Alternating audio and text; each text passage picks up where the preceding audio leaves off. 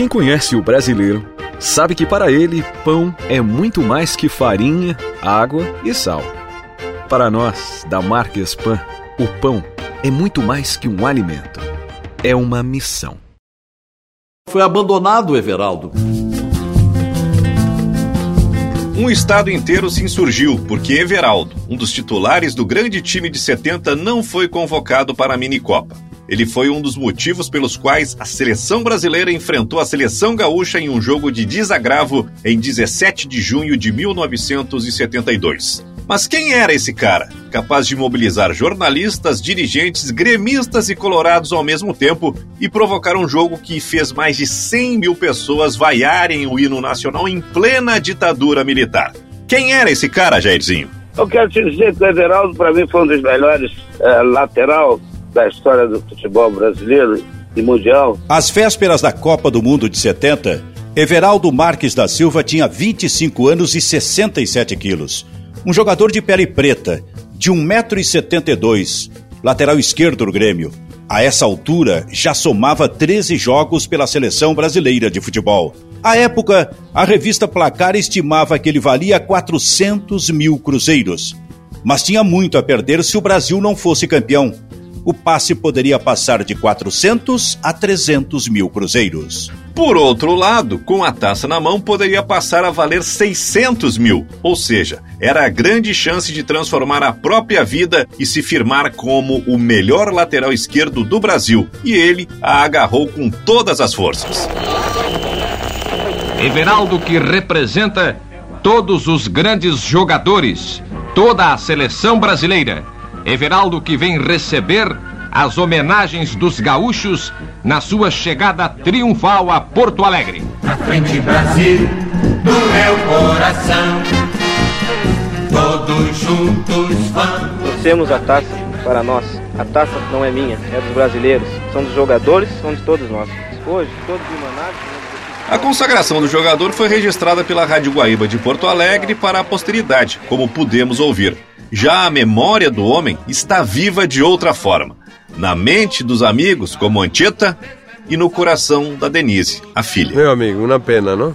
Uma pena que nós tenhamos perdido ele tão jovem, não? Quando meu, perdi meu pai tinha seis anos. Com seis anos de idade eu tenho muitas recordações. E eu acho que tudo que fica, tudo que a gente deixa como ser humano, são as recordações. E toda vez que eu lembro do meu pai, eu posso abrir um sorriso. Uma vida que se encerrou de forma trágica e cujos capítulos a gente conta a partir de agora.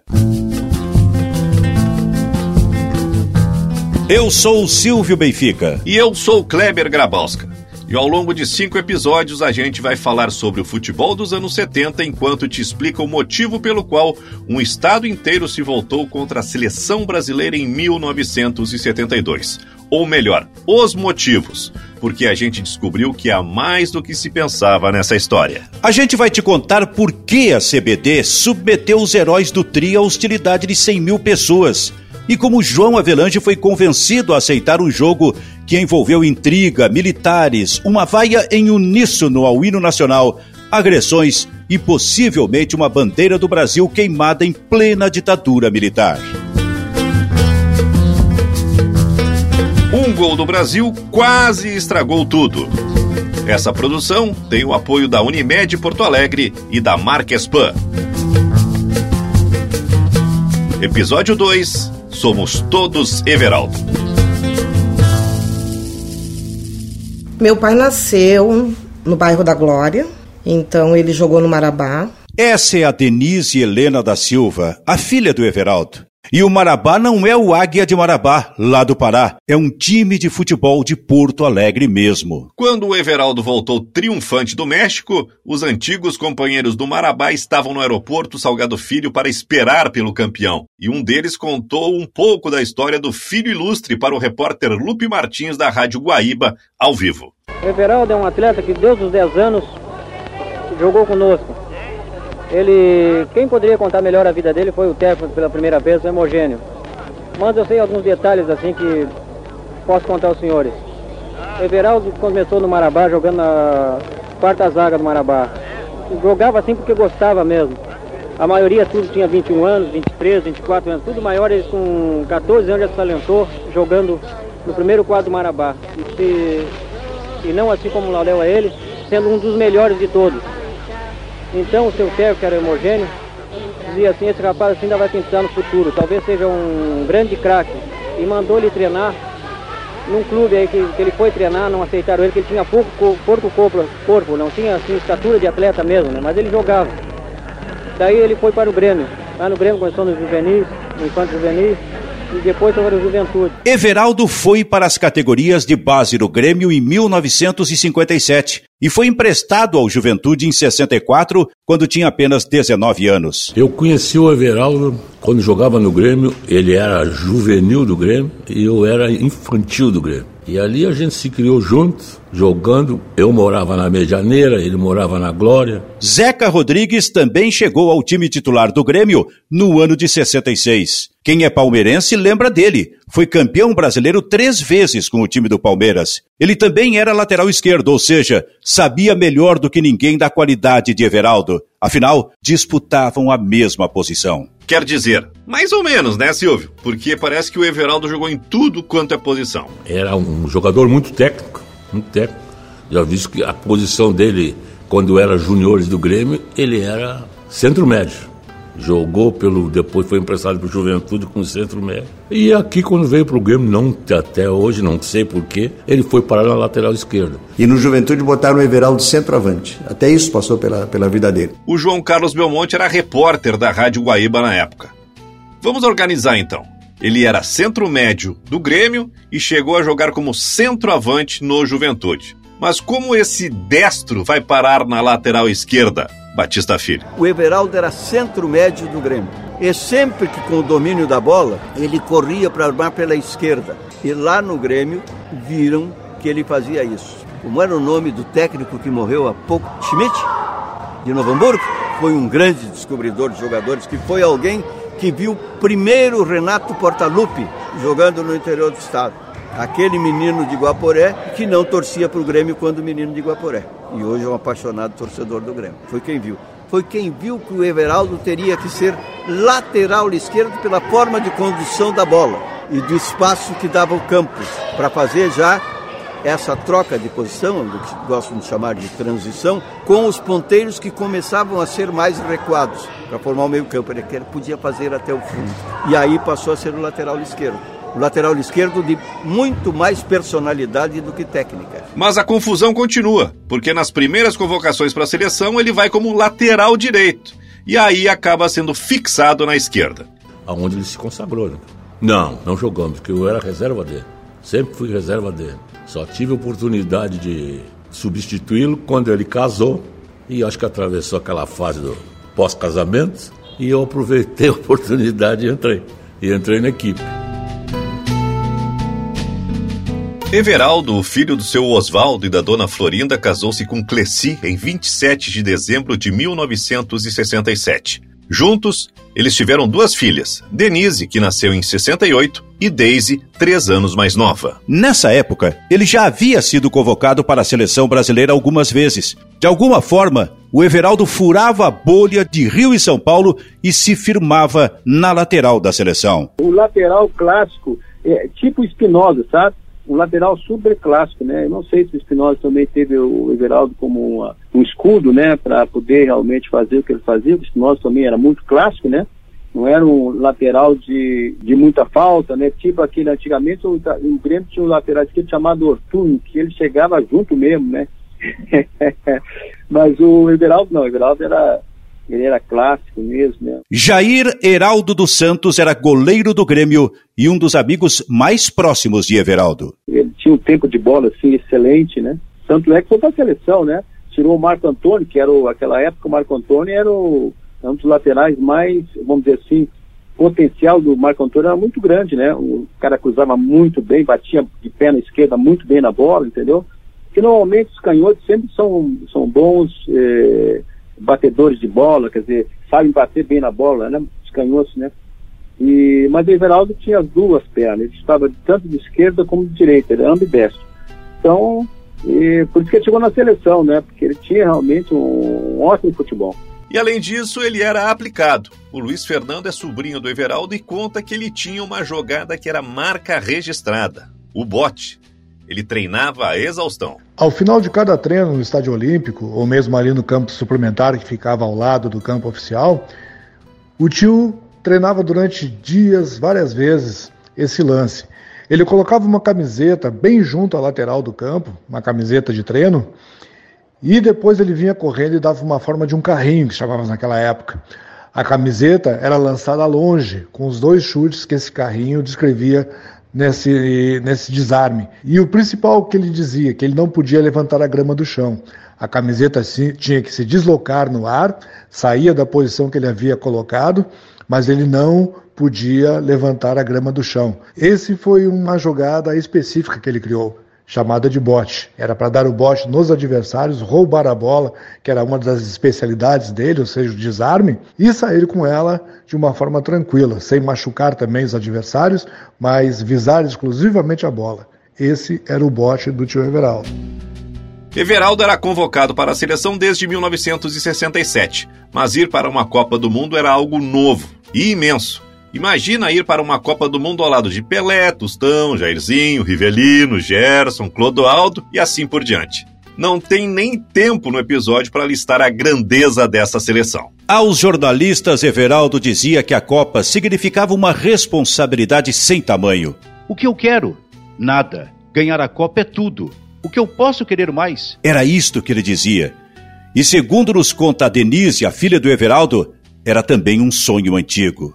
Minha avó conta uh, que ele tinha. O orgulho dele seria um dia ser jogador de futebol. Porque naquela época, uh, ser jogador de futebol era o sonho de todo guri de, de vila, né? De infância. Então ela diz quando tinha jogo da seleção brasileira, ele enchia a casa de bandeirinhas e dizia: Um dia eu vou estar tá lá. E esteve. No primeiro episódio, a gente te contou como foi a trajetória do Everaldo dentro da seleção durante a Copa. Ele chegou como reserva de Marco Antônio e conquistou a titularidade. Mas a Denise nos contou uma história que nunca ninguém soube sobre como ele pode ter chegado a essa posição. O Pelé tinha um carinho muito grande pro meu pai e eu sei que foi por acho que uma mãozinha dele que o meu pai se tornou titular da seleção brasileira. Eu não sei se ele teve em Porto Alegre e ele queria muito comer um carreteiro de charque. E, a, o meu, e ele foi jantar lá na minha casa. E ele, a minha tia que fez um carreteiro de charque para ele. Então, quando ele chegou a Porto Alegre, ele ligou pro meu pai de Severaldo, tô chegando em Porto Alegre e eu vou jantar na tua casa. E tem que ser uma comida gaúcha. Então era uma, não era uma amizade assim de estar um na casa do outro, mas ele tirou um dia para isso. E Pelé é Pelé, né? receber uma ligação do Pelé é maravilhoso. Receber o Pelé em casa não é para qualquer um. Onde é que era a casa?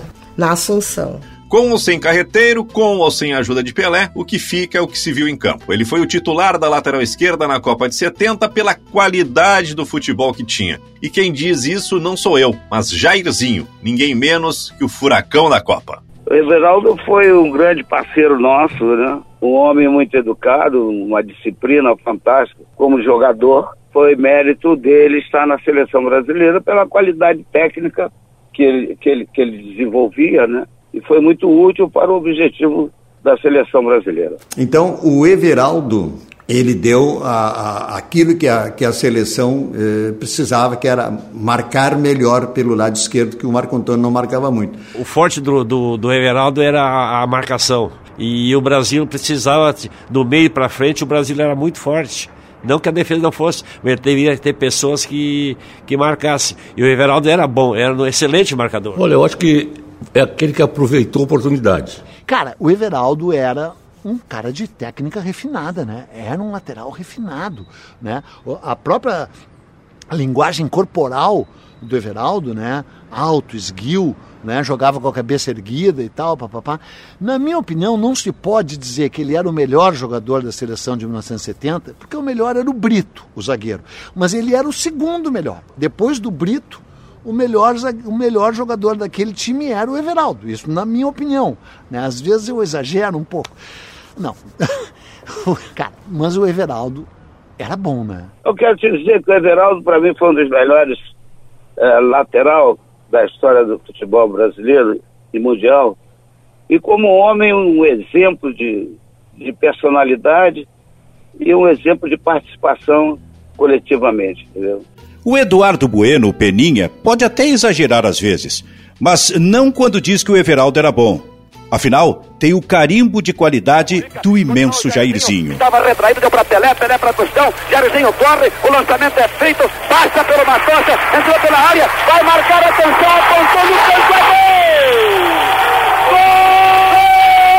Gol de Jairzinho!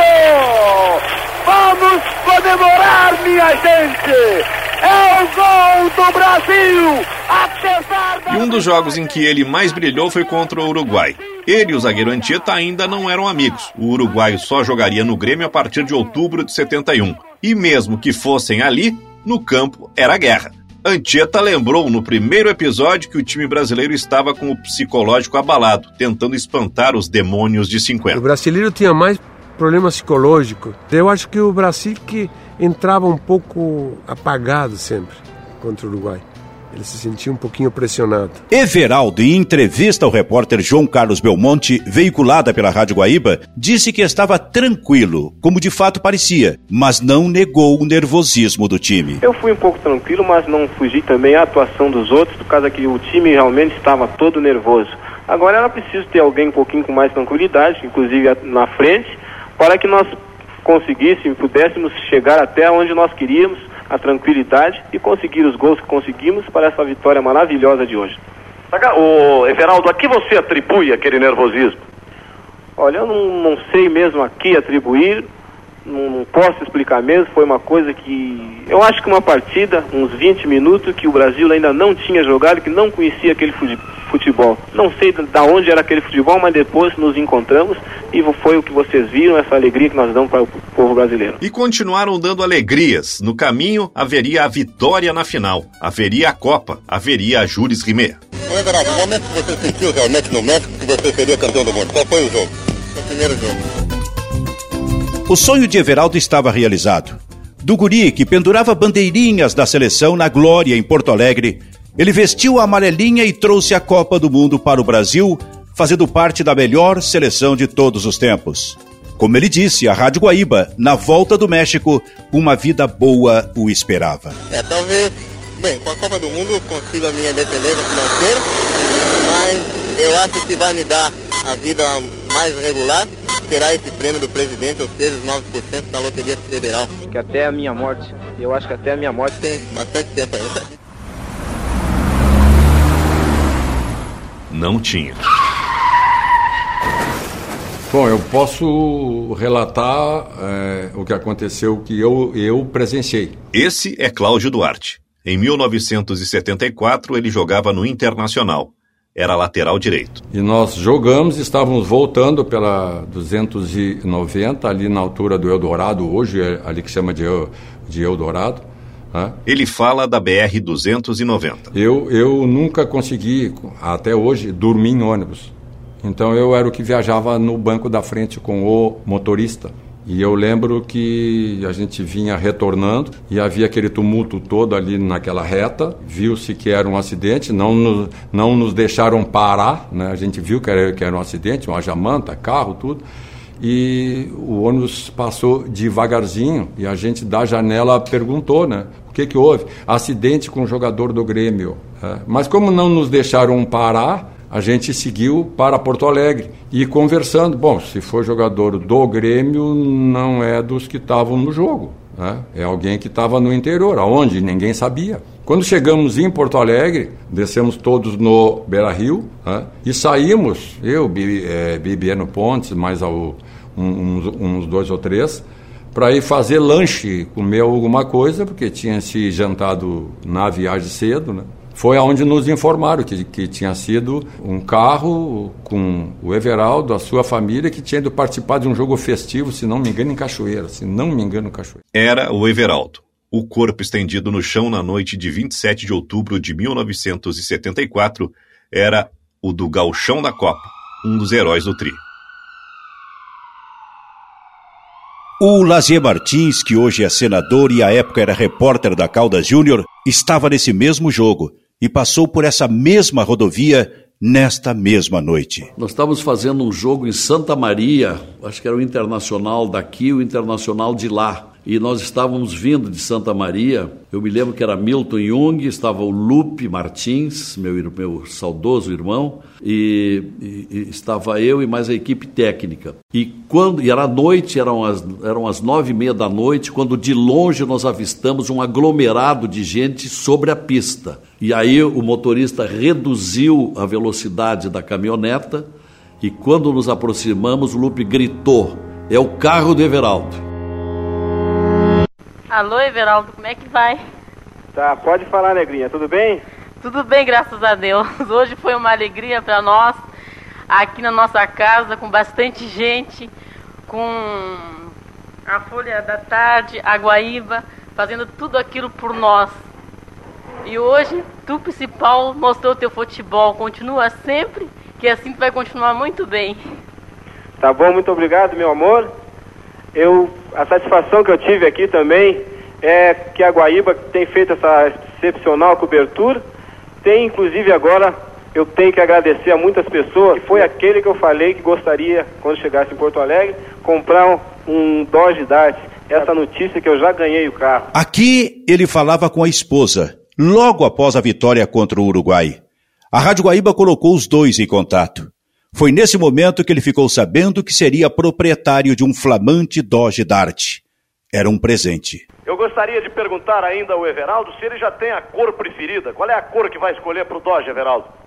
Olha, eu não sei bem, tem duas cores, é a cor azul, que eu gosto, e também tem essa cor, esse amarelinho ouro. Mas vamos ver, talvez quando eu chegar lá na Caúde ou Chrysler eu escolha uma cor que goste mais, mas vamos ver.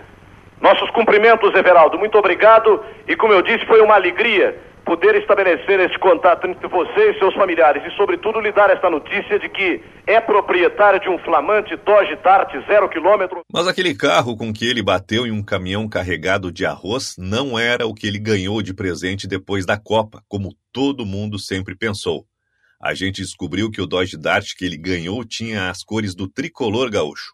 A lataria era de um azul metálico tinha a capota preta e era branco por dentro.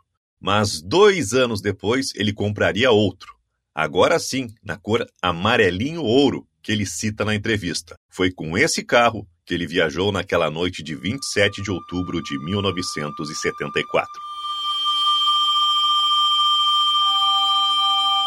O Everaldo já estava pensando em, em, parar de jogar futebol. Ele já estava indo jogar com o veterano do Grêmio em Cachoeira, uh, tentando fazer a campanha política para candidato a deputado. O Loivo, ex-ponteiro esquerdo do Grêmio no início dos anos 70, estava com ele naquela noite. Everaldo era candidato a deputado estadual pela Arena com o número 1246 e aproveitou um jogo de veteranos do Grêmio para fazer campanha. Foi com Sérgio William Moreira, que à época era diretor do Departamento de Relações Públicas do Grêmio e também um homem público, que Everaldo se aconselhou antes de se candidatar. O Everaldo, ele tinha consciência da força que ele havia adquirido, do prestígio que ele havia conquistado no momento em que voltou ao Rio Grande vitorioso. E quando ele manifestou o desejo de ser candidato a deputado, ele me perguntou.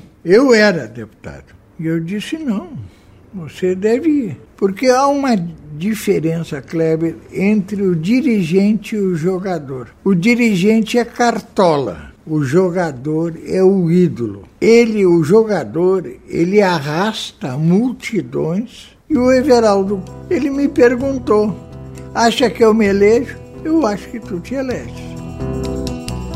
Inclusive, nesse dia que aconteceu o acidente, eu era para estar com ele, né? eu ia junto com ele para Cachoeira do Sul, Santa, Santa Maria, porque meus pais eram de Cachoeira do Sul, né? E eu, então, ia aproveitar a viagem, aquela coisa toda, eu tinha um Dodge Dart, e eu, eu pensei assim, bom, eu vou com ele nessa aí, porque eu vou dar uma força no aquela coisa toda, né? Só que na última hora o Carlos Frone me chamou para concentração, sabe? O Jair teria sido mais uma pessoa naquele Dodge Dart. Já com o noivo foi diferente. Ele foi junto, mas não no mesmo carro. E nós estávamos voltando, de Cachoeira, onde o veterano do Grêmio foi jogar, e eu estava no departamento médico do Grêmio, eu fiz tratamento de manhã, e o Everaldo me convidou para mim, se eu não quisesse ir junto a Santa Maria e tal. Daí eu peguei meu carro e fui. Então foi assim toda a viagem, fomos juntos, eu fui sempre à frente dele, ele tinha um carro potente, um Dodge Dart, muito potente. E toda a viagem, na volta, nós paramos, toda a delegação parou em Pantano Grande, e ele quis jantar com a família dele, tá toda a família dele, e ele me convidou para mim, se eu não quisesse jantar com eles, não, viemos junto, vamos junto, né? E daí, e daí jantamos, e daí fomos embora, e daí eu parei para abastecer num posto logo adiante, uns 200, não, uns 30 quilômetros. E, daí ele estou, encostou, encostou do meu lado, daí ele me chama de alemão. Ô alemão, eu vou tocando aí. Não, vai que eu já vou também, só vou abastecer e já vou. E daí a uns 30 quilômetros ali daquele posto ali, uh, tinha, tinha dois guris do, da, do juvenil que já foram comigo junto, e daí eu ainda disse para os guris, a gente via de longe assim, tinha aquela placa que aparecia de noite assim, eh, e daí a gente via o carro assim, atravessado na faixa, e disse porque bah, é um acidente, é, é o carro do Everaldo. E realmente era Everaldo que tinha batido. E foi, foi um acidente muito feio, assim. Ele entrou embaixo de um caminhão carregado de arroz e aquilo marcou muita gente. É. Eu lembro que eu cheguei, fui o segundo carro, já tinha outro carro lá. Primeira coisa que eu vi, me lembrei assim, que eu vi no asfalto da carteira, tinha uma carteirinha de. colocava os cheque, talão de cheque dentro, ela estava no meio do asfalto. Eu peguei a carteirinha, tirei dentro do carro dele, porque senão vai, vem mais gente ali, né? E foi a primeira coisa que eu lembrei foi isso. Daí fui no carro, fui tentar falar com ele. Ele tinha uma direção esporte. Ela girou assim, ela bateu na a cabeça, ele bateu naquela direção assim. Ele, ele ainda estava vivo, mas uh, a esposa dele já tinha falecido. Foi um momento assim que marcante na vida da gente. Aquilo marcou até pela pessoa, pela família. Ele era muito família, ele sempre vivia para a família. E, e foi algo assim que, que marcou muito a gente todos. A prova está que o enterro dele foi uma... Meu Deus do céu, foi algo assim que todos ex-atletas, eh, hoje ex-atleta, que jogou com ele junto e tal, foi, foi muito terrível. Eu lembro de quase tudo. Nós fomos para um jogo de futebol uh, na ida. Uh, meu pai, como eu comentei, ele sempre levou a minha. Ele sempre levava alguém da família, né? Então ele levou a minha tia, a irmã dele, mais a minha outra tia, irmã da minha mãe. A minha mãe é minha irmã e o meu tio Jardilino, que era um tio lá de Alegrete, que morava aqui em Porto Alegre, primo da minha avó.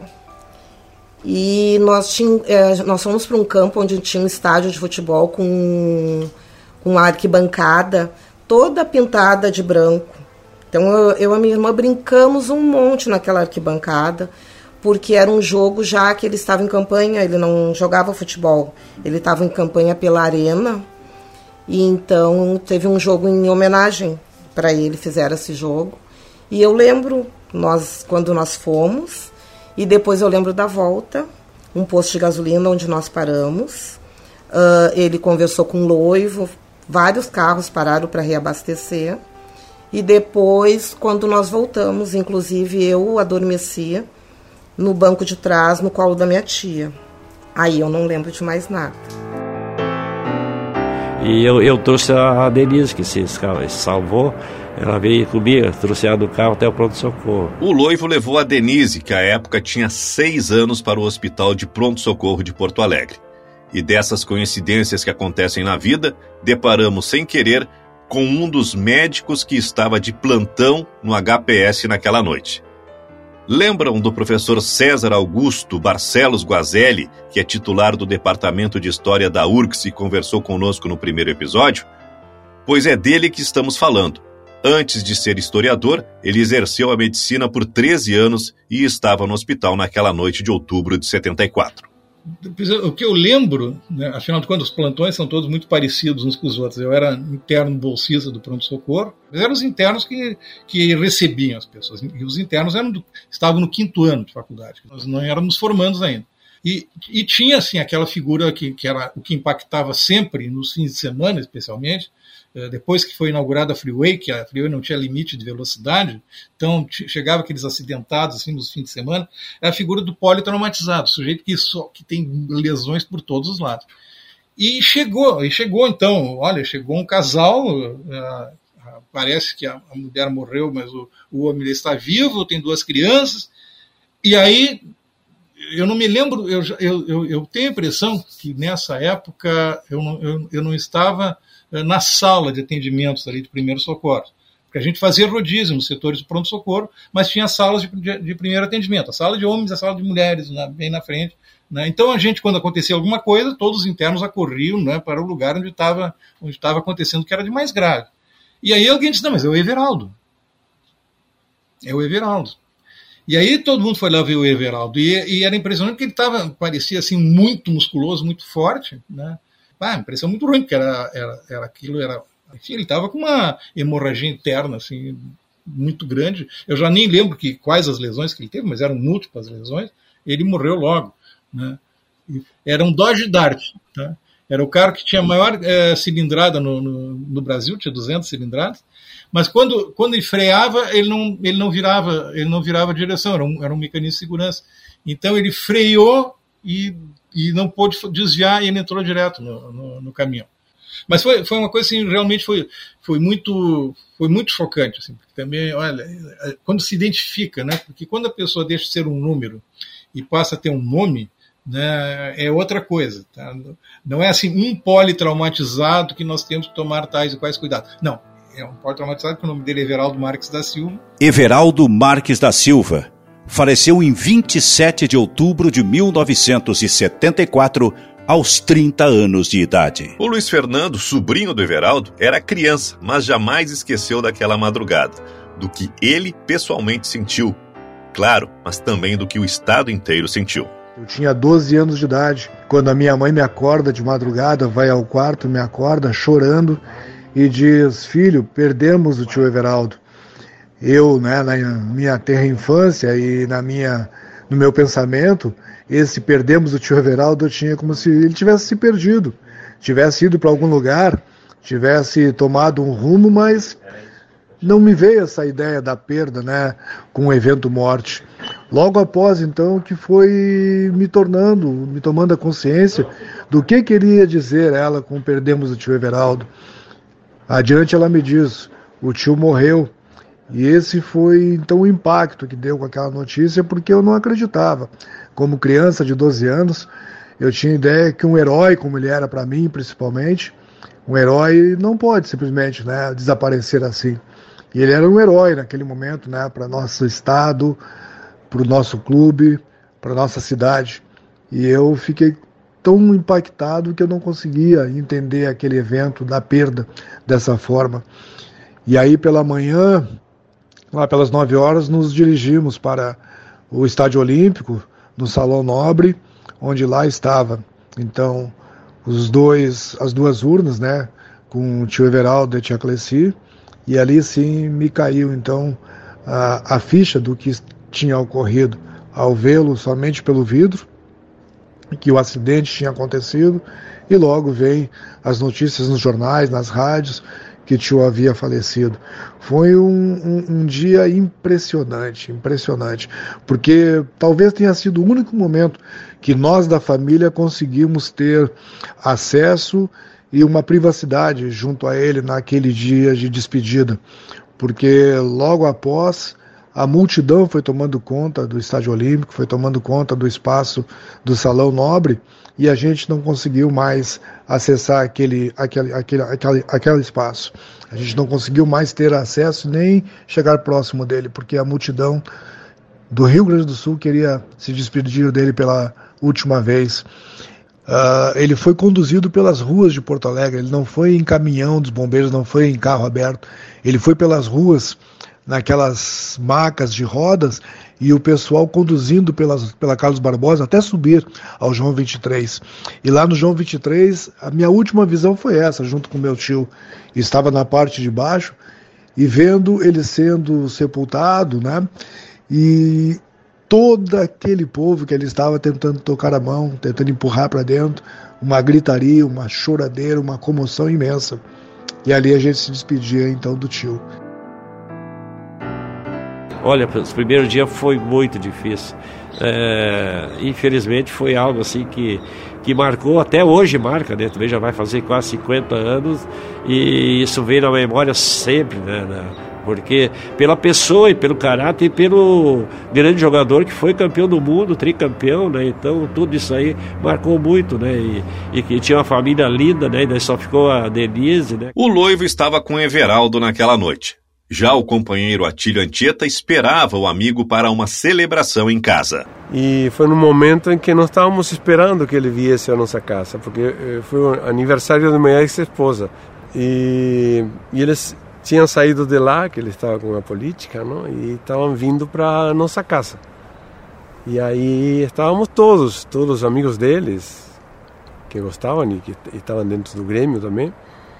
E a Verinha recebeu uma, uma ligação eh, nos comunicando que hum, tinha tido um acidente bastante grande e que não iam poder chegar no, na festa, não? A Verinha era a secretária do departamento de futebol do Grêmio. E tá, ficamos já bastante tristes porque não nos comunicaram nada mais, não nos disseram mais nada. Mas pensamos que poderia ter sido um acidente só com materiais, assuntos materiais. E então ficamos ali, em casa. Sabíamos que eles não iam poder chegar, nós ficamos em casa. Mas todo mundo já ficou bastante triste. Parecíamos que sentíamos é, algum, alguma coisa mais, mais grande. E depois de uma hora, uma hora e meia, novamente telefonaram para a Verinha e aí falaram que tinha falecido, que tinha havido um acidente muito grave. E eu fiquei até surpreso, porque eu, de vez em quando, fim de semana, quando jogávamos aos sábados, domingo tinha livre, eh, saíamos com eles, com a família deles no carro, e eu, ele tinha o Doge, não? e eu tinha um, um Alfa Romeo. Saíamos a passear e saímos com as duas famílias, nos reuníamos. E era uma pessoa maravilhosa, a família dele também, maravilhosa. E, e eu digo, puxa, acidente, pô, muito estranho. Muito estranho. Diziam que, que ele tinha batido muito forte, que não sei o que mais. Mas ele nunca andou rápido. Porque eu me lembro muitas vezes de que nós viajávamos e eu andava 100, eh, e 80, 100, 80, 100 e ele ficava para trás. Aí daqui eu freava num lugar, tomava um refrigerante e ele aparecia 15 minutos depois. e aí eu dizia, Ô, oh, negrão, acelera um pouco mais, vai atrás de mim, não tenha medo que tá tudo certo, fica tranquilo, eu conheço a estrada. E, mas não tinha jeito. Por isso que me, me estranhei, porque ele sempre foi uma pessoa de andar devagar. Aí contou que tinha sido um acidente mais grave, que tinha havido mortes. Aí ficou, aí ficamos, aí, aí parou tudo e uno sente um momento, o momento foi muito difícil. Era uma amizade muito grande com a família, não? Era uma coisa muito, muito gostosa, muito, muito de amigos. De... Mas aconteceu.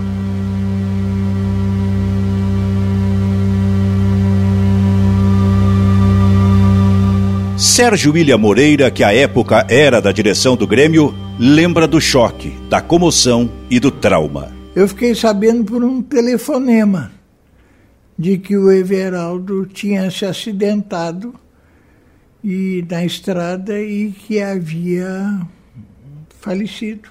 E efetivamente abalou o, o sentimento de todos aqueles que tinham proximidade com ele, mas que também não tinham proximidade, mas respeitavam e conheciam o Everaldo pela sua história ficaram traumatizados, os jogadores, traumatizados. Na oportunidade, porque o Everaldo era um jogador perfeitamente integrado ao plantel. Tinha um bom relacionamento com todos. Ele era um líder, sem saber que liderava. Ele era um líder respeitado. Houve um trauma coletivo dentro do Grêmio perdi um grande amigo. O Everaldo, na verdade, além de ter sido aquele grande jogador que foi titular da seleção brasileira, uh, ele tinha uma, uma, amizade muito grande com a gente. Eu sempre ia a todos os aniversários das duas filhas dele, ele sempre me convidava, então eu tive uma, um relacionamento muito bom com o Everaldo. Eu lastimo até hoje, né, a morte dele. Felizmente ele deixou muito legado e muita coisa boa ele deixou para nós aí. Talvez os mais jovens não saibam, Loivo, mas o Everaldo deixou um legado que ainda não foi igualado. Né, Lazier? O Everaldo pegou um nome que que acho que nenhum jogador gaúcho depois alcançou na mesma proporção, campeão do mundo. E, e depois, lamentavelmente, anos depois, é, teve aquela tragédia é, num acidente automobilístico de carro, que ele estava no carro dele, e um, e um caminhão se atravessou na faixa e ele vinha em alta velocidade e, e o carro bateu ali àquela altura da, da, da região ali de de Charqueadas, um pouco antes, mais para lá, e, e, morreu ali o, o, Everaldo. Mas ficou o nome, né? Ficou o nome, ficou a família e, e ficou, a, ficou a estrela. O Everaldo é aquela estrela dourada que a gente vê na bandeira do Grêmio. A ideia foi do então vice-presidente do Grêmio, Sérgio William Moreira. Belo dia, o Flávio Albino, nosso querido presidente, conversávamos sobre esse feito de um jogador do Grêmio ter entrado na história do Brasil, na história do futebol brasileiro. E como o Grêmio se inseria nesse contexto. Eu digo, Flávio, eu tenho uma ideia. Nós podemos colocar o Everaldo definitivamente na história do Grêmio, com a sua participação nesta seleção de 1970. E seria, me veio à mente, a colocação de uma estrela dourada na bandeira do Grêmio. A história pode ser esquecida por algum tempo, mas jamais será apagada. E a estrela ali na bandeira do Grêmio, cada vez que eu passo pela arena ou vejo uma bandeira do Grêmio tremulando, eu me lembro do Everaldo. Mas será que é o caso quando se pensa nas novas gerações? Será que todo gremista conhece Everaldo? Será que todo mundo sabe quem é aquela estrela? Será que todo mundo sabe que ele fez parte daquela seleção que encantou o mundo e foi escolhido como um dos melhores por jornalistas brasileiros e estrangeiros? É, se a gente pegar, por exemplo, fizer uma enquete de o significado da estrela da bandeira do Grêmio, muita gente não vai saber essa resposta. E eu acho que isso faz parte desse apagamento. Quem contou essa história? Quem está contando essa história? Esse é o Marcelo Carvalho, coordenador do Observatório contra a Discriminação Racial no Futebol. Quem está simbolizando para a torcida que qual é o símbolo daquela estrela? Eu acho que esse, isso faz parte desse apagamento. A gente não conta essas histórias, a gente deixa elas serem ditas pelo povo. E aí o povo vai trazer as suas versões. E eu acho que essa história do racismo tem muito isso, né? Da, da, gente esquecer os grandes ídolos que o futebol brasileiro já teve, que eram negros. A gente pensar, por exemplo, nos grandes clubes do Brasil e pensar nos, nos seus ídolos, a gente vai achar poucos jogadores negros que representam os clubes no Brasil. Muito por essa questão do apagamento, muito pela questão do racismo, muito pela questão da gente não entender pessoas negras para esse lugar de destaque. Quando a gente está falando da Liga das Canelas Pretas, é entender que lá em 1904, quando o futebol chega no, no 1894, quando o futebol chega no Brasil, ele chega racista e elitista. Não existe nenhum clube que naquele momento aceitava pessoas negras. Esse é o ponto principal. É eu assumir que o meu clube não aceitava pessoas negras. Ah, se ele foi aceitar depois, quanto tempo depois, isso para a história é meio que irrelevante. A gente precisa entender hoje 2022 o que os clubes estão fazendo para acabar com o racismo. E mais, o que os clubes estão fazendo para criar diversidade dentro dos seus quadros diretivos, dentro dos seus conselhos. Esse é o ponto. E o apagamento do Everaldo começou em vida fora do estado. No dia seguinte ao enterro do jogador, enquanto jornais gaúchos como Zero Hora e Correio do Povo exaltavam os feitos da estrela no centro do país, a despedida era melancólica. A morte de Everaldo, o tricampeão infeliz. Esse é o título da reportagem com a notícia triste no jornal O Estado de São Paulo.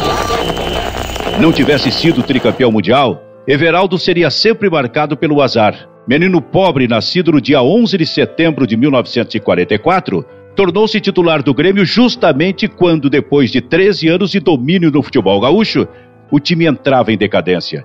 Foi também o mais pobre dos tricampeões, o que jamais conseguiu aplicar bem o dinheiro trazido pela rápida fama. Descontrolado por problemas financeiros, perdeu primeiro a posição na seleção em 72, depois agrediu um juiz e tornou-se reserva no seu próprio time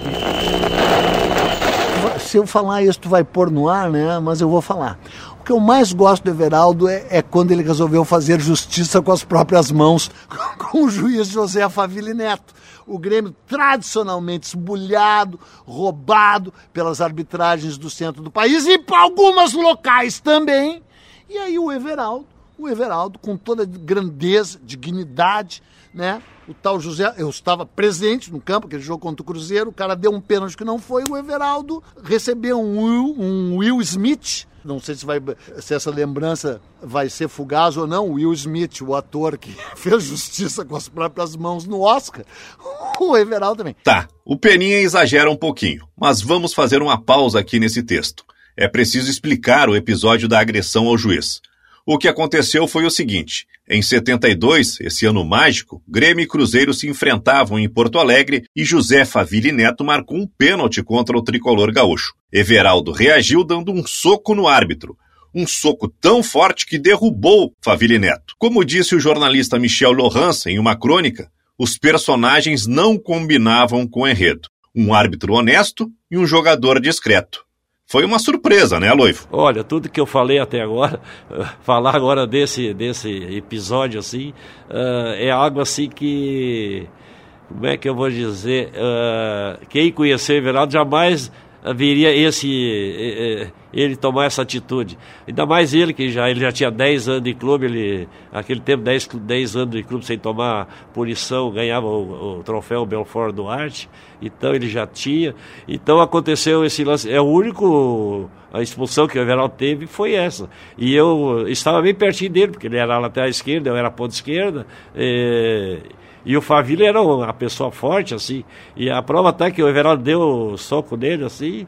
Foi no lance do pênalti que não, não existiu e o Faville deu. Naquele tempo puxava muito os times do Rio São Paulo. Faltava o VAR naquele tempo, mas não tinha, então. então o Everaldo. E é gozado o seguinte: o Everaldo deu um soco, ele caiu, e o Everaldo já saiu, foi, foi, já foi pro vestiário. Não esperou o Família levantar e dar cartão para ele. Ele viu que ele, que ele errou e. Foi o. Olha, a gente parece que a quem conhece o Everaldo jamais pensava que ele faria uma coisa dessa. Mas no, no, momento assim do futebol, sei lá, tem horas que a gente esquenta a cabeça um pouco lá dentro. E foi o momento que deu essa explosão dele e, ele tomou essa atitude. Foi a, o único desequilíbrio assim que eu vi dele, porque nunca tinha feito nada igual, parecido, não é? Ele também estava, vamos dizer assim, querendo já parar de jogar, né? Estava já, ele estava é, convencido que já tinha que dar o. É, vamos dizer assim, já tinha dado tudo que ele podia dar. Eu não sei o que estava acontecendo na cabeça do Everaldo, que foi uma surpresa geral, porque ele não era um, um homem de, de palavras agressivas e muito menos de gestos agressivos. Deveria estar acontecendo alguma coisa na vida particular dele. E eu acompanhei depois o julgamento. Como, como na época eu cobria os julgamentos da Justiça Desportiva, eu fui mandado pela Rádio Guaíba, fui mandado para o Rio de Janeiro e cobri o, o, julgamento do Everaldo, em que ele foi suspenso do futebol por um ano. Ninguém sabe exatamente o que aconteceu, mas a matéria do Estadão indica que o descontrole ocorreu porque ele enfrentava problemas financeiros. Como todos os tricampeões, Everaldo ganhou uma agência lotérica da Caixa Econômica Federal. Essa loja, batizada de O Gauchão, teve a licença cassada por irregularidades cometidas por dois funcionários. E a estância de Viamão não rendia o esperado. E assim por diante. A reportagem indica que os serviços fúnebres foram realizados pelo cardeal Dom Vicente Scherer, que a Federação Gaúcha de Futebol decretou luto de oito dias e que se deveria respeitar o minuto de silêncio antes dos jogos, por exemplo, mas ainda assim listava os infortúnios do jogador. Mas se é para lembrarmos de Everaldo e reverter o apagamento desse homem que foi capaz de provocar um levante contra Avelange, Zagalo e a seleção, é preciso contar dos momentos de glória. Dessa pessoa que tão cedo, né, precocemente, com 30 anos, sai da vida, mas a gente diz, assim como o próprio Grêmio, se torna imortal, porque o tio se torna imortal.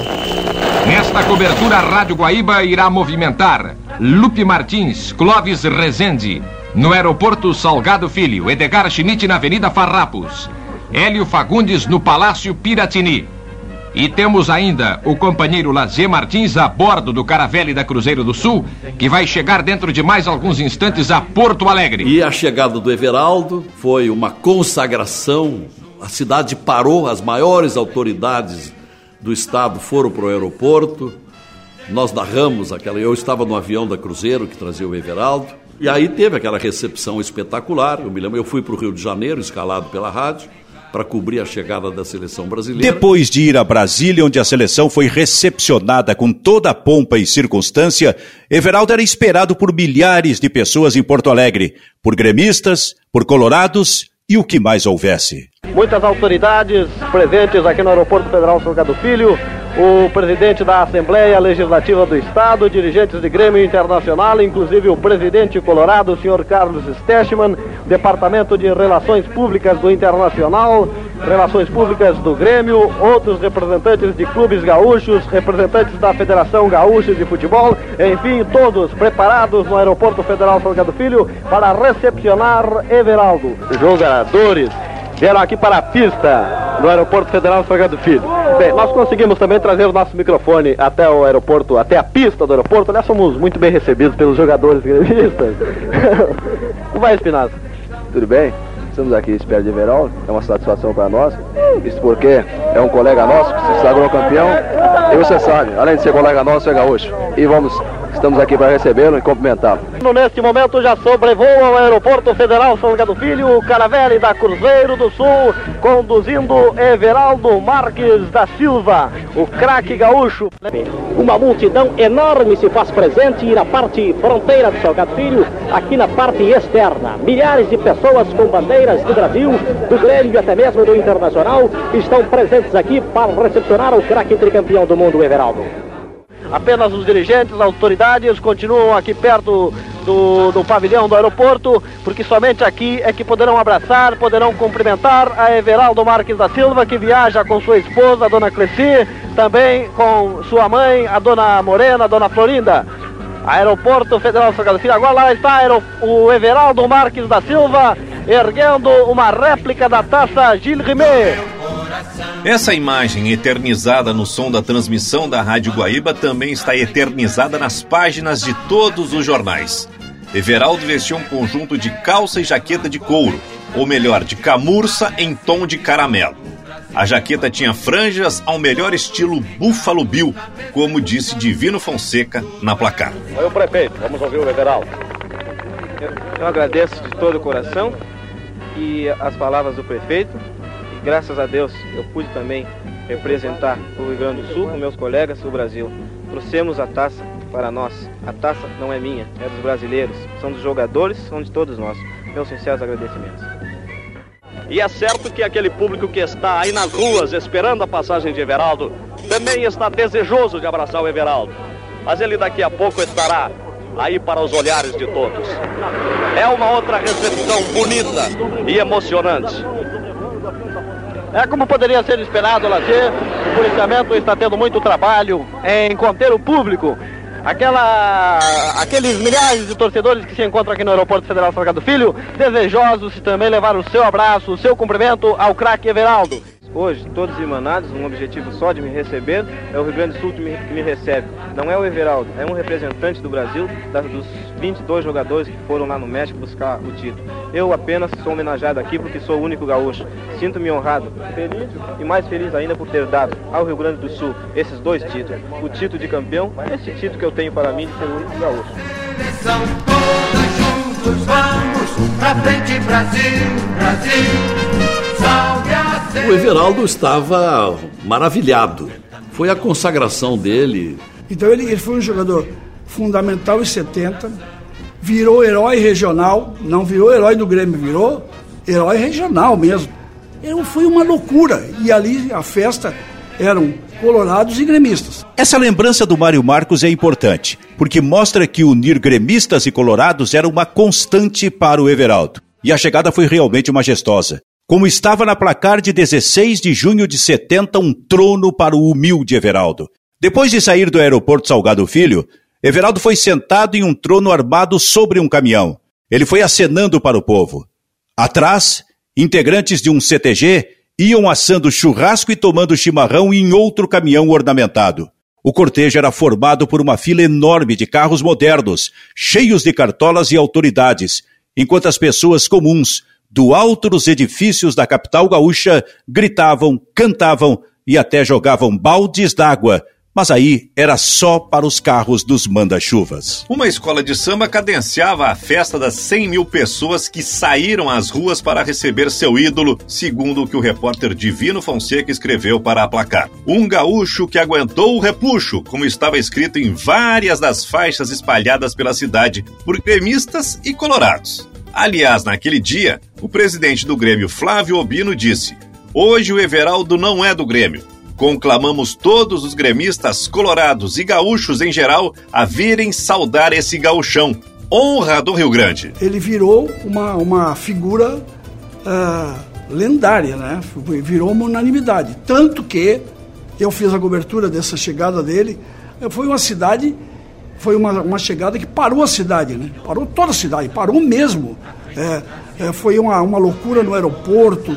Aí ele veio em, em carro aberto desfilando, passou pela Rua da Praia, que naquela época tinha trânsito, subiu para a Praça da Matriz. De repente é aquela corrente pra frente, parece que todo o Brasil deu a mão. Todos ligados na mesma emoção, tudo é um só coração bom. Depois das primeiras homenagens que irá receber no Aeroporto Salgado Filho, o desfile desta tarde seguirá pela Avenida Farrapos, pela Rua Conceição, Avenida Mauá, Avenida Borges de Medeiros, Rua Siqueira Campos, Capitão Montanha, contornando a Praça da Alfândega, entrando na Rua da Praia, até o Hospital São Francisco, passando então pelo Viaduto Loureiro da Silva, rumando finalmente para o Palácio Piratini, onde Everaldo será recepcionado pelo governador do estado. Mas Everaldo não estava preocupado com autoridades. Estava lisonjeado, mas procurava por outra pessoa. Antes de subir do caminhão, fugiu dos abraços dos cartolas e perguntou pelo primeiro técnico, aquele lá do Marabá, que a gente falou no início do episódio, o seu Hermogênio. Pois foi com o seu Hermogênio que ficou a camisa 16 do último jogo e uma medalha de prata em que se lia México 70. Isso eu guardei para o Senhor, seu Hermogênio acompanhou todo o desfile chorando. E acomodado no trono como um rei, Everaldo não estava sozinho. De um lado a esposa, de outro a mãe, no colo a pequena Denise. Ele vivia para a família, né, Loivo? Meu irmão Everaldo vivia para a família dele. Quando a prova quando ele voltou da Copa do Mundo, ah, ele colocou aquele casaco de couro assim, e, e do lado da esposa dele, a da filha. Então aquilo foi. Ele era muito família. Não, mas o, o Everaldo era, ele era muito tranquilo, tanto ele como a esposa, a Cleci. É que a família dela que era envolvida com a escola de samba. E ele, naquela de entrar na família, então o futebol e o, e o, e, a, e o samba, eu acho que uniram os dois, porque a união da família era muito grande. O Zeca era amigo próximo da família e padrinho da Denise, que lembra mais do pai em casa do que cercado de pompa. Eu lembro do meu pai bem em casa mesmo. Chinelo de dedo, bermuda, camiseta e curtindo a música dele na vitrola. É, eu lembro do, de Páscoa, ele gostava muito assim, a Páscoa a gente tinha que procurar o ovo de Páscoa. Né? Natal era a família reunida. O jeito dele ser, não, ele era uma pessoa muito, muito tranquila, muito aconselhava coisas boas e para todo mundo e só dava é, assistência para as pessoas, sabe? Então isso que me chamou a atenção. Aí começamos a fazer amizade com a família, que era maravilhosa, com os filhos também, que eu também tinha meus pequenininhos também. E isso é, agrandou nossa amizade. Não? O Everaldo é descrito sempre como um cara tranquilo, calmo, gentil, de fala mansa. Mas quem conhecia ele de perto, como o Loivo, o Zeca e o Ancheta, também sabia que ele gostava de uma festa, especialmente se envolvesse samba. O gosto era tanto que ele e o goleiro Jair até se aventuraram pela noite porto-alegrense. A coisa foi tão grande que a gente ficou até sócio. Nós tivemos em Porto Alegre um bar chamado Emboscada, como é, em Porto Alegre naquela época a gente sabia que é, o restaurante naquela nas ruas de Castilhos, em outros lugares em Porto Alegre tinha bastante restaurantes, mas não tinha aquele do, do tira-gosto, né? E também não tinha música. Aí nós conseguimos fazer esse bar com música ao vivo, né? Com muito tira-gosto, né? A base do restaurante era essa, né? Salgadinhos, tira-gosto, algum tipo de pizza e tal. Então foi foi muito legal ali. Poxa, dia lotado, dia lotado. Ali nós tivemos pessoas que a gente conhecia, muita gente, que a gente viajava para o Rio de Janeiro e São Paulo. Muitas vezes os cantores chegaram para fazer algum tipo de apresentação em Porto Alegre. Tivemos Sargentelli, né? As mulatas de Sargentelli, elas foram lá no bar também. Quer dizer, a gente teve assim um, foi uma fraternidade espetacular. O bar via cheio. E quando acaba a temporada do futebol, o caminho era a praia. Né, Jair? Olha, é, a coisa mais importante para nós é quando terminava a temporada. Inclusive, na, é, tinha junto conosco o Espinosa também, o Espinosa era muito ligado também conosco, entendeu?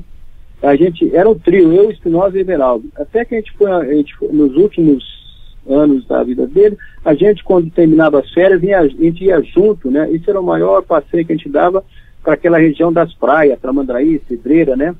E a gente, puxa vida, até inventava alguns tipos de shorts, que o, tinha um alfaiate aí em Porto Alegre, muito famoso aí, que fazia para nós alguns shorts diferentes. Era o Reis? Oh, hein? Era o Reis? Reis, Reis exatamente. Bem lembrado. O Reis, cara. O Reis fazia assim, não, vocês não vão botar qualquer tipo de short, vocês vão fazer um negócio bom para vocês. Aí, então a gente inventava, inventava aqueles, aqueles, aqueles trajes árabes também, né? Para a gente curtia assim as férias mesmo de uma maneira diferente. Entende? Um homem negro, né, elegantérrimo, porque meu pai tinha uma elegância, ele gostava de se vestir bem, ele gostava de coisas boas. Não, eu, eu lembro do casamento do Valdir Espinosa. Casamento do Valdir Espinosa, no qual nós somos padrinhos. Nós somos padrinhos do Valdir Espinosa. Era eu, ele, o Jair, um que jogou no, no gol do Grêmio, que jogou no, no Vasco. E eu lembro que a, a, o, o Rodrigo Espinosa era, muito. Era, era emitido a galã, né? O Rodrigo Espinosa era emitido a galã. Geralmente tinha muita presença. E ele colocou, o Everaldo colocou um, um que nem sei que só queria um terno, que era uma coisa parecia, parecia tudo estampado. Parecia esses fazenda para fazer isso, para isso do fato. Não esqueça do, todo mundo, ele foi gozado por todo mundo. Todo mundo que apareceu com aquela roupa, parecia. E digo, e foi, eu lembro desse, desse casamento, eu lembro que foi um motivo de gozação, né? O, o, o, como é que se diz? O traje que ele se apresentou. Mas além de moda, ele gostava mesmo era de carnaval, segundo o noivo. O Everaldo tem alguma coisa assim que, principalmente, o Everaldo gostava muito de carnaval. Uh, e ele era, ele era do bamba da, da orgia, ele sempre. E ele me convidava às vezes para ir nos ensaios ou ir lá no baile. Aí eu disse, Everaldo, alemão não gosta de, de carnaval. Não, mas vamos junto lá, vamos tomar uma cervejinha dele pai, o todo tempo possível que ele tinha para estar com a gente, ele era pai. Ele tinha tempo de brincar, de nos levar para passear. De ele me ensinou a gostar de samba, porque é o ritmo que eu mais gosto, que me embala, que me faz feliz. Foi ele quem me apresentou. Lupicínio Rodrigues e Paulo Diniz. Eu lembro bem. Gostava de estar em casa com a gente. Eu, eu tomava uísque com ele, eu era água com gelo e ele tomava uísque, né? Uh, ele gostava muito de reunir a família, de fazer churrasco, de estar com os amigos também. E a gente sempre fez parte disso. Eu lembro de uma festa com o Sajantelli e sempre todo mundo lá em casa, né? Sempre que ele tinha um amigo, ele não costumava sair com os amigos para outro lugar. Ele sempre levava os amigos para dentro de casa. Para mim sempre era festa, todo dia era festa. Uma pessoa que adorava a vida. Então, é, essas são as lembranças que eu tenho de Everaldo, né? De gostava de estar com a minha mãe, uh, de passear. Nós íamos muito à praia, nós íamos para Torres, para Tramandaí. Então, uma pessoa que viajava muito, ele tinha muito tempo para ser pai, para ser marido, para ser irmão, porque o meu pai sempre oportunizou a família dele, tudo que ele tinha de bom. Então ele sempre escolhia. Uh, hoje eu vou viajar, eu vou levar a minha irmã, vou levar a minha cunhada. Ele sempre proporcionou para a família o que ele tinha de, de melhor, que ele, ach, ele achava, e eu também, que as oportunidades que ele tinha na vida, ele podia dividir com a família. Ele era uma pessoa que gostava de estudar, inclusive ele estava estudando. A Denise encontrou uma fita cassete em que a gente consegue ouvir o Everaldo tentando estudar, mas as meninas não estavam muito afim de deixar, não. O que o pai tem que falar para vocês é que depois, quando o pai for pro treino, não quer ver ninguém aqui mexendo em nada do pai, porque isso aqui é do estudo do pai, ok? Para um pouquinho. Agora, agora eu vou perguntar ok para cada uma, ok? Ok. Ok? Ok. Ok? Ok. Certo, Mary. Olhando para trás, pensando na mobilização que ele provocou, não é estranho. Não é estranho que alguém tão especial e tão amado fosse capaz de unir gremistas e colorados. Mas é importante dizer que não foi o movimento dele. Não foi Everaldo que se insurgiu. Foi um movimento por ele.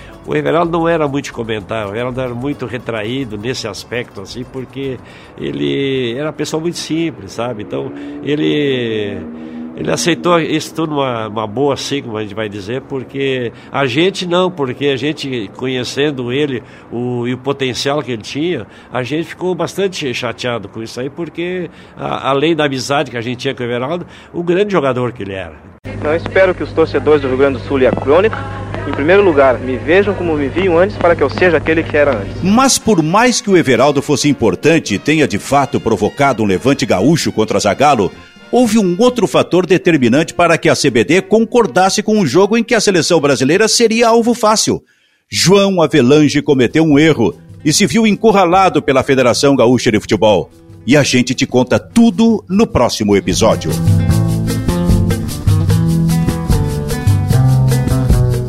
Um Gol do Brasil quase estragou tudo é uma produção da Toda Voz e tem o apoio da Unimed Porto Alegre, Marquespan e Federação Gaúcha de Futebol. Os registros de Everaldo no México e da chegada do jogador a Porto Alegre pertencem ao arquivo da Rádio Guaíba, que autorizou a utilização do material no nosso podcast. Já o áudio de Everaldo em casa com as filhas é do arquivo pessoal, cedido por Denise Helena da Silva. Este episódio também usou trechos da canção Pra Frente Brasil, de Miguel Gustavo, interpretada pelo Coral de Joabe. A música aparece originalmente como trilha da transmissão da Rádio Guaíba. Um agradecimento especial ao Brechó do Futebol, It's Esportes e Eventos, Pro Player Centro de Treinamento Esportivo, Galeto Mamamia, Armazém do Bacalhau, Francisco Noveleto, Roberto Alves, Marco Antônio Damian, Estádio Beira Rio Esporte Clube Internacional, Rádio Guaíba e Federação Gaúcha de Futebol. A idealização e apresentação do podcast é do Kleber Grabowska e do Silvio Benfica.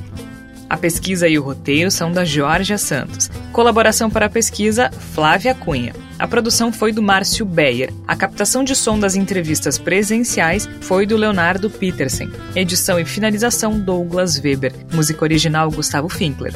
Redes sociais, Milena Giacomini. O apoio do Gustavo Mittel, Mambinho Ferronato e Eduardo Rosa. O motorista da produção foi o Tomás Edison coordenação da Georgia Santos. Realização Toda Voz e Catraca Filmes. Um gol do Brasil quase estragou tudo. Acesse nossas redes sociais, arroba Brasil. Vai até o Chuí.